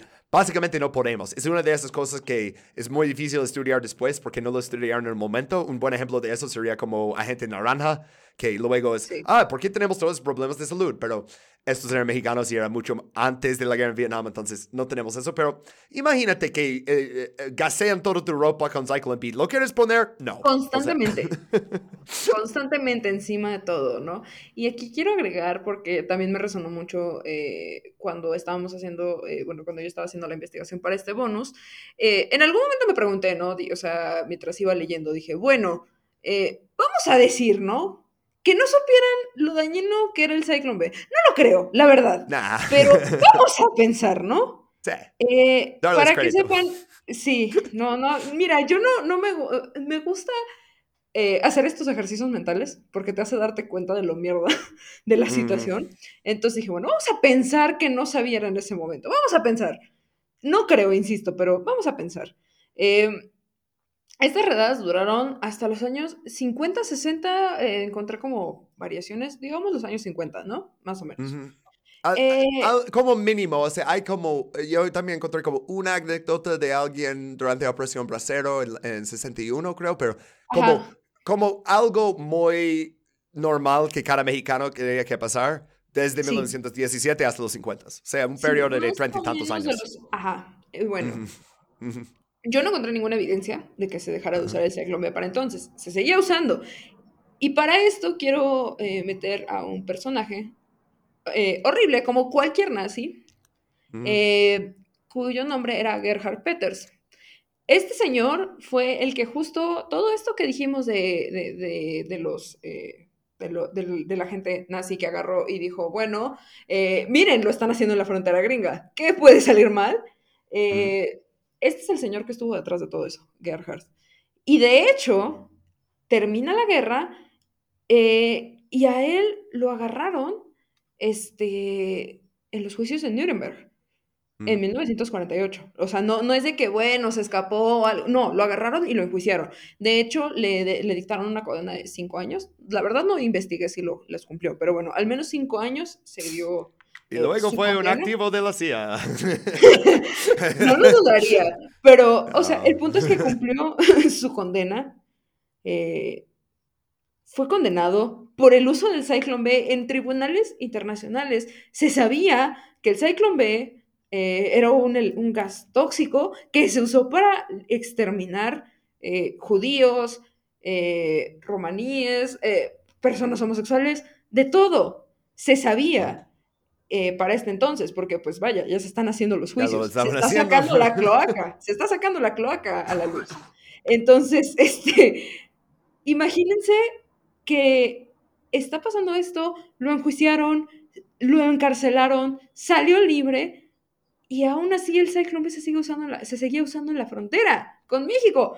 En ese Mm. punto, o sea, todavía se seguía usando a pesar de que ya se sabía eh, con absoluta certeza, o sea, ya aquí no, no es de bueno, podría ser, igual no creo, pero podría ser, aquí no, podemos, no hay espacio para el podría, ya se sabe, fue un tema, o sea, que, que sonó en todo el mundo. Ya le condenaron por, hacer justo eso. O sea, pero eso de hecho que dices que, ah, pues tal vez no sabían exactamente qué daño Sí, pero también había este, anuncios para el Cyclone B en uh, periódicos que decía un gas más venenoso que cualquier usado en los campos de batalla en Europa. Sí. Entonces, Así lo anunciaron. Si vas a tener que hablar con un vendedor en esa época porque eh, eh, no podías hacer todos los pinches compras en, uh, en línea en Mercado Libre y en Amazon y así. No, tenías que marcar a alguien y seguramente dice, ah, ya, sí, tenemos el mejor gas. Oh, ya, es este, es muy venenoso. Ah, sí, te mata. o sea, es, pero sí. Eh, pero no vas haciendo de cuenta. sí, sí, o sea, es que yo estoy bastante segura que se sabía. Pero ahora es como, bro, ya déjate de que se sabía. O sea, la crueldad es el punto. O sea, lo usan para matar insectos y, los ven como infrahumanos. Entonces, pero mira, eso es la salud pública. A veces tienes que tomar decisiones muy fuertes porque necesitaban evitar ese brote de tifus. Que dos personas tenían tifus. Ajá, sí, este. Pero como mencioné antes, en octubre de 1918, la gripe española llegó, ¿no? Y infectó justo ahí eh, en El Paso 1.300 soldados estadounidenses en Fort Bliss. Ahora, Tom Lee ya no estaba en el poder, era muy impopular, como puedes imaginar, con la población mayormente mexicana. Claramente. ¿Por qué El nuevo alcalde de El Paso, Charles Davis, otro progre, entre comillas, dijo, los médicos de la ciudad me han informado de que la situación no es para, para alarmarse. Tenemos la gripe en la ciudad, pero lo tenemos todos los otoños. No hay ningún peligro. ¿Te acuerdas de algo? o sea, que me parece, no han cambiado en 100 años porque en 2020 tenemos la gripe cada otoño. Hay que apresarse, hay que pesarse, ¿no? O sea, Ay. cubrebocas, ¿quién necesita eso? Y, eso ya sabían, o sea, la gripe de Manchuria en China en 1911 o 12, no me acuerdo, fue la primera vez que empezaron a usar cubrebocas.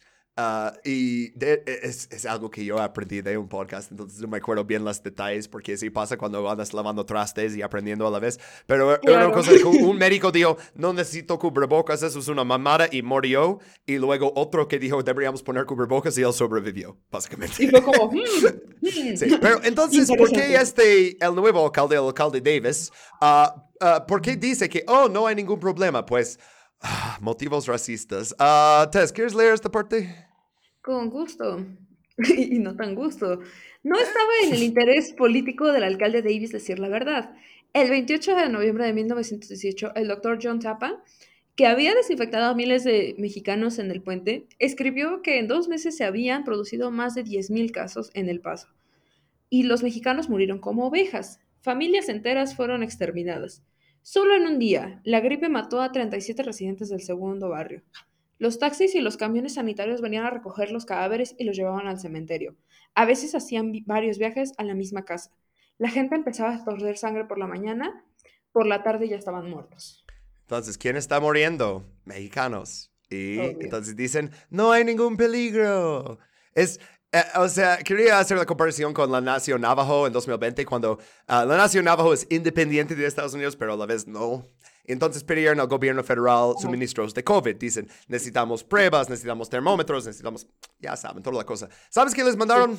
¿Qué? Bolsas para cadáveres. Bro. Única cosa que les mandó. Sí.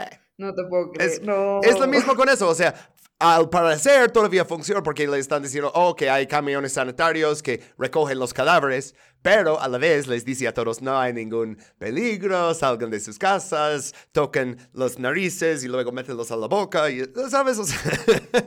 ah, eh, sí. Eh, besuquense, júntense, eh, ya sabes, lo que sea para que se exterminen, digo, para que convivan.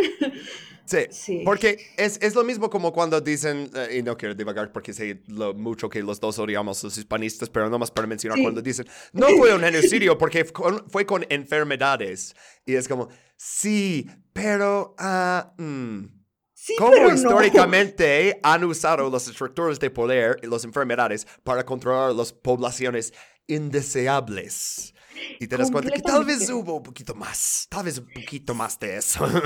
Sí, aquí me gustaría relacionarlo con el tema, eh, lo, lo tocamos muy poquito, pero eh, el tema de, la eugenesia y el darwinismo social, que son corrientes que están boom, hechas, por si no, por si no es obvio, eh, son corrientes que están, eh, pues vaya, súper en auge, ¿no? O sea, esto- estos auges na- es- nacionalistas y todo esto, y luego de repente Darwin llega y dice, bueno, hay evolución, entonces la gente lo tomó de la peor forma posible, y, y, y, o sea, lo pasó a la gente, y, o sea, se acabó haciendo una estructura terrible para, para ser racista.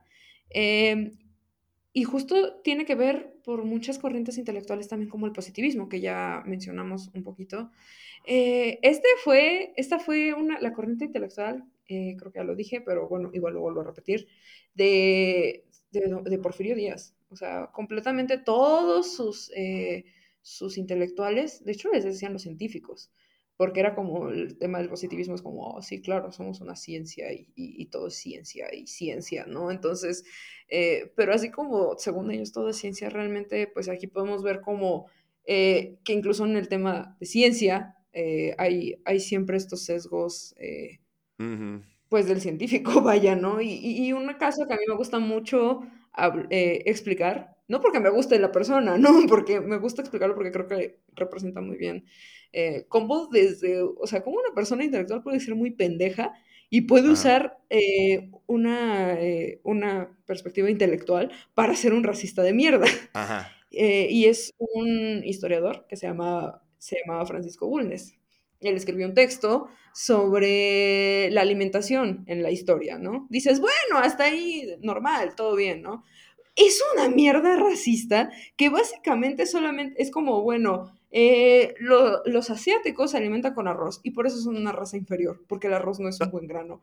El trigo es el grano superior y alimenta a los europeos. ¿Por qué crees que son la raza superior? Y a nosotros nos alimenta el maíz, que más o menos ahí va, y nos mezclamos con, con los europeos más culeros, o sea, los españoles. Eh, entonces ahí como que ahí la llevamos, pero podemos mejorar. Claro, sí nos parecemos más hacia Europa, ¿no? Y hacia esa gente que se alimenta. Pero qué pero con este güey entonces con como afganos y egipcios y todas estas No otras culturas que tradicionalmente hasta hoy en día siguen sembrando trigo. O No sea, existe. entonces... No. O sea, es como, es como, ellos comen arroz y punto. sí, es como, o sea, creo que, creo que sí ya refirió a Egipto así como, ah, miren, ellos comían este grano muy bueno y, y- y por eso fueron una gran civilización. Miren a los europeos, ellos comían trigo y fueron, son grandes civilizaciones.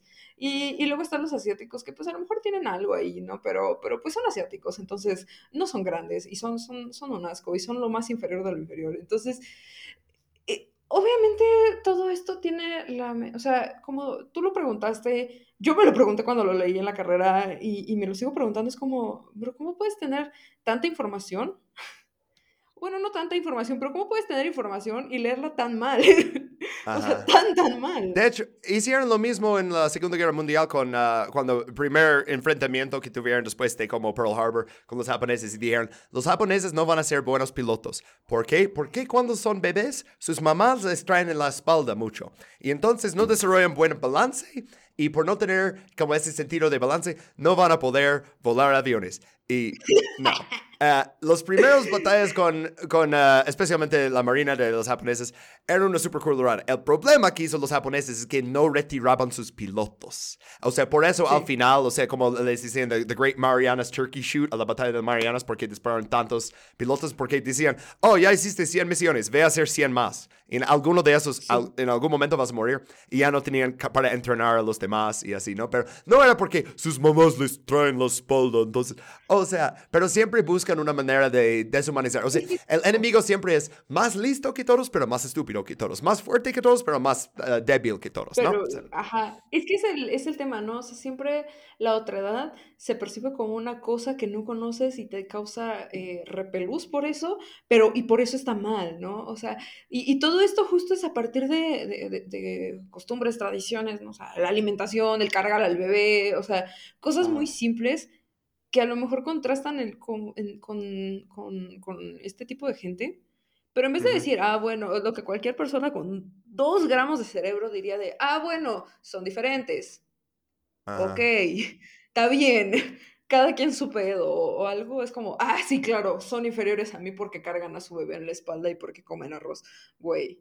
Además, yo no sé por qué, de dónde salió esta idea, si, si en México... Lo siguen haciendo, o sea, incluso a veces es para hacerles, decirles que tienen una ventaja, ¿no? O sea, que dicen, ah, pues, mira, él solo ganó porque, de hecho, los, los, uh, las personas negras tienen como un hueso especial en su pie. Es como, no, what? No. Uh, no. bueno, ya sabemos ciencia racial es una mierda. Ah, entonces quiero avanzar ahora. Sí, ¿a qué aprendimos?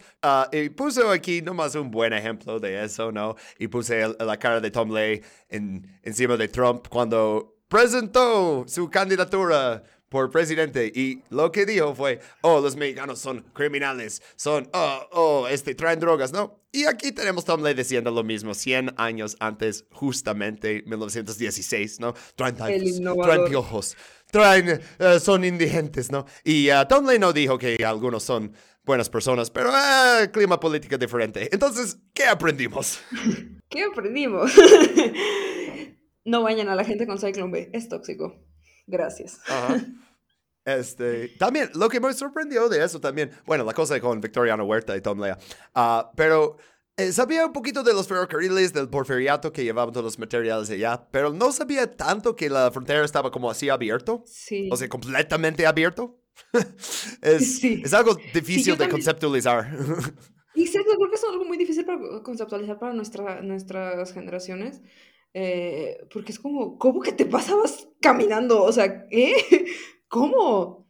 Eh, también, no sé, a mí eh, me sorprendió un poco lo del Cyclone B. O sea, yo, lo primero que me llamó fue eso, porque de hecho, yo cuando entré a la, carrera quería estudiar la Segunda Guerra Mundial. la perspectiva como de las mentalidades y todo eso, ¿no? La ideología. Entonces, o sea, yo había leído mucho de eso. Entonces fue como, hey, yo te conozco, ¿qué haces aquí? Ajá. Resulta que, que no salió de, de, de, la nada, ¿no? O sea, que tenía presidentes.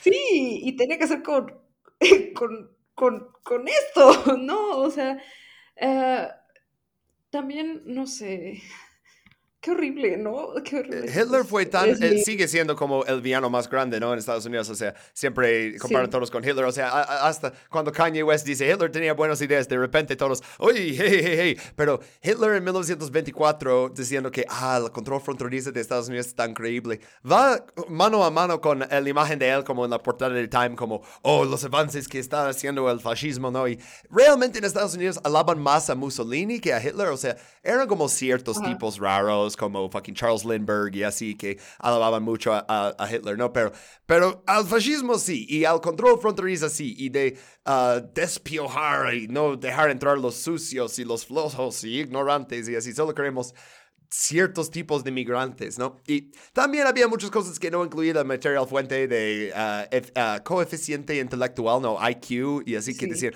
ah, pues mira, los mexicanos suelen tener un IQ así, que es como un nivel de retraso. Ah, pero los judíos de la Europa de Este tienen como dos puntos más que los mexicanos pero siguen siendo bastante tontos y así, ¿no? Es como, wow, o sea, lo hacen, eh, ellos también tienen sus niveles para los judíos y para los mexicanos.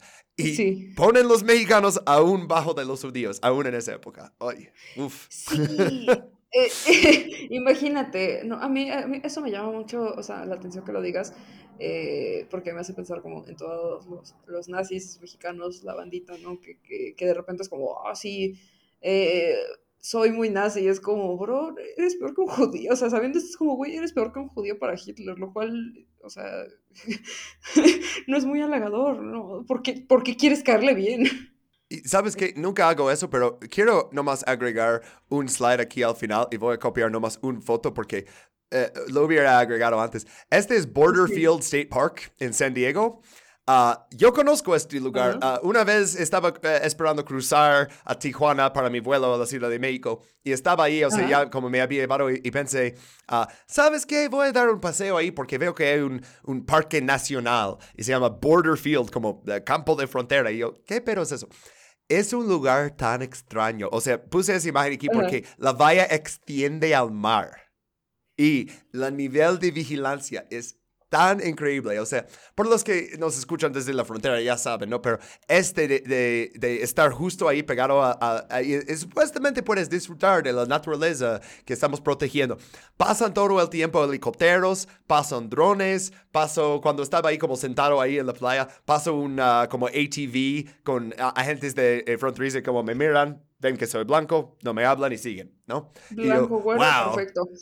sí, como, mira, tenemos este parque nacional, es este lugar que está protegido por los animales. Cortamos todos los árboles. No hay ningún árbol ahí porque necesitamos poder vigilar desde los cielos, ¿no? Entonces, ves como árboles, árboles, árboles, ¡pum! Y se corta, ¿no? Y hay como, no me acuerdo exactamente el tamaño de ese lugar, pero es unos kilómetros porque yo di un paseo muy largo. Es que llegué con como tres horas de antepaseo y es como, ah, voy a dar un paseo. Y luego, estando ahí, después de como una hora, dije, este lugar me da asco, ya voy a cruzar. Tijuana tiene sus problemas, pero al menos no es así. Sí, no, es como que fauna local van a proteger los drones, o sea, no se ve gran fauna, ¿qué comen? No, no, no, no, no, es eh, la fauna, olvídate de la fauna, o sea, no, no, no, no nos importa todos los animales que extinguimos con eso, porque es más importante oprimir, pero nomás, claro. lo quería agregar esa imagen nomás para enseñar como, eh, creo que en el segundo slide o así que teníamos nomás un poste, una guardia, un lado, un guardia, otro lado, y ahora pusimos la valla hasta en el pinche mar. Hasta en el mar y hay, y como dices, hay drones, hay helicópteros, hay ah, todo garantizando que no se cruce ningún mexicano. O sea, haz de cuenta que, que estás ahí nadando y eh, el corriente te lleva al otro lado. Ni vas a llegar a la playa al otro lado. Uh, haciendo cuenta que vienes desde México a Estados Unidos, ah, porque de la otra dirección a lo mejor sales con la tuya. pero si vienes ahí, va a haber un helicóptero, un barco, una TV, un pinche multitud de agentes que están ahí listos para partirte la madre. Y ahora ya no es, ah, te deportamos, ya es, ah, te metemos a detención por cierto tiempo y así. O sea, no sé si qué hacen ahora que tiene que ver con como fumigaciones, pero al menos en como la cárcel del condado siempre te rocían con una manguera y así, ¿no? O sea. Ya son más amables. ya, no usamos el ciclón B. Bueno, es progreso. este es el real progreso que queremos ver, que dejan de usar Cyclone B. Exacto. ¿Qué, bajo está ah. nuestro estándar, Dios mío? O sea, ¿cómo llevamos progreso? Que, bravo, no están usando un químico nocivo, supongo. Es algo bueno, quiero creer.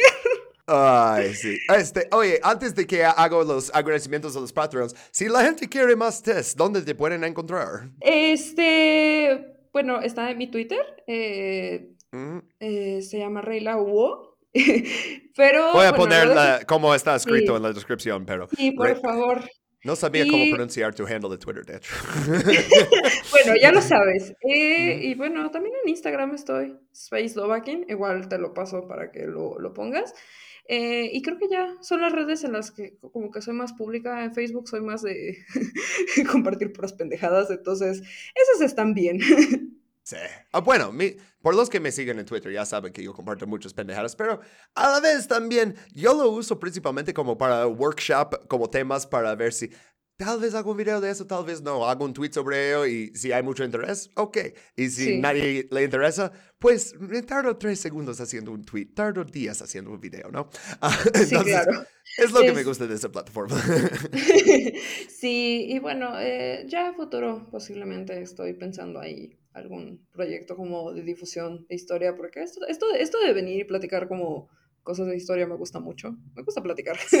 Entonces, sí, yo, siempre digo a todos que me, los que me quieren invitar a un podcast les digo, oye, pero ¿va a ser sobre historia o va a ser como, ¿y, qué te gusta más de México? Porque los que son como entrevistas personales no me parecen tan interesantes, pero es como, güey, si me quieres, uno, me, uno me invitó para hablar de este, las, uh, las Nochebuenas y cómo se llaman, este, ah, ¿cómo se llaman en inglés? Ah, ya pasó mucho tiempo, pero era por un biólogo no, el nombre y lo acabo de oír. Tengo, me, fue, me fue a quedar con, con un amigo y su padrastro es, es estadounidense. Eh, y me lo dijo y se me olvidó.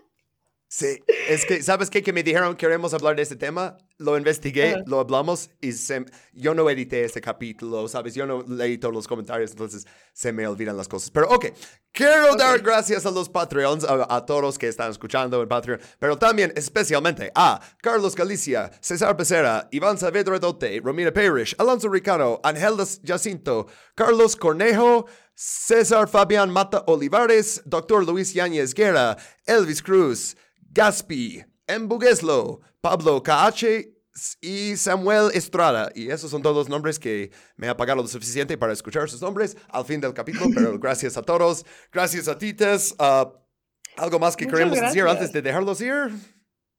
Ah, no, muchas gracias por tenerme aquí. La verdad, eh, lo disfruté mucho y espero poder volver pronto. Sí, este, y fíjate que solo hice seis slides y logramos hablar casi dos horas. Entonces, te voy a cuando no tengo tantos slides, porque uh, tú sabes muchos más, es, sobre todo con la historia mexicana, ¿sabes? porque la verdad es que cada vez que hablo de historia mexicana, digo, necesito, necesito a alguien aquí de México, porque si no, todos me van a odiar. Y si por lo menos hay algún mexicano que se equivoca con algo, se van a enojar con esa persona y no conmigo. sí. Mira, tú okay. los leones porque no hay problema. Ok, muchas gracias a todos, gracias Tess, nos vemos la próxima, bye.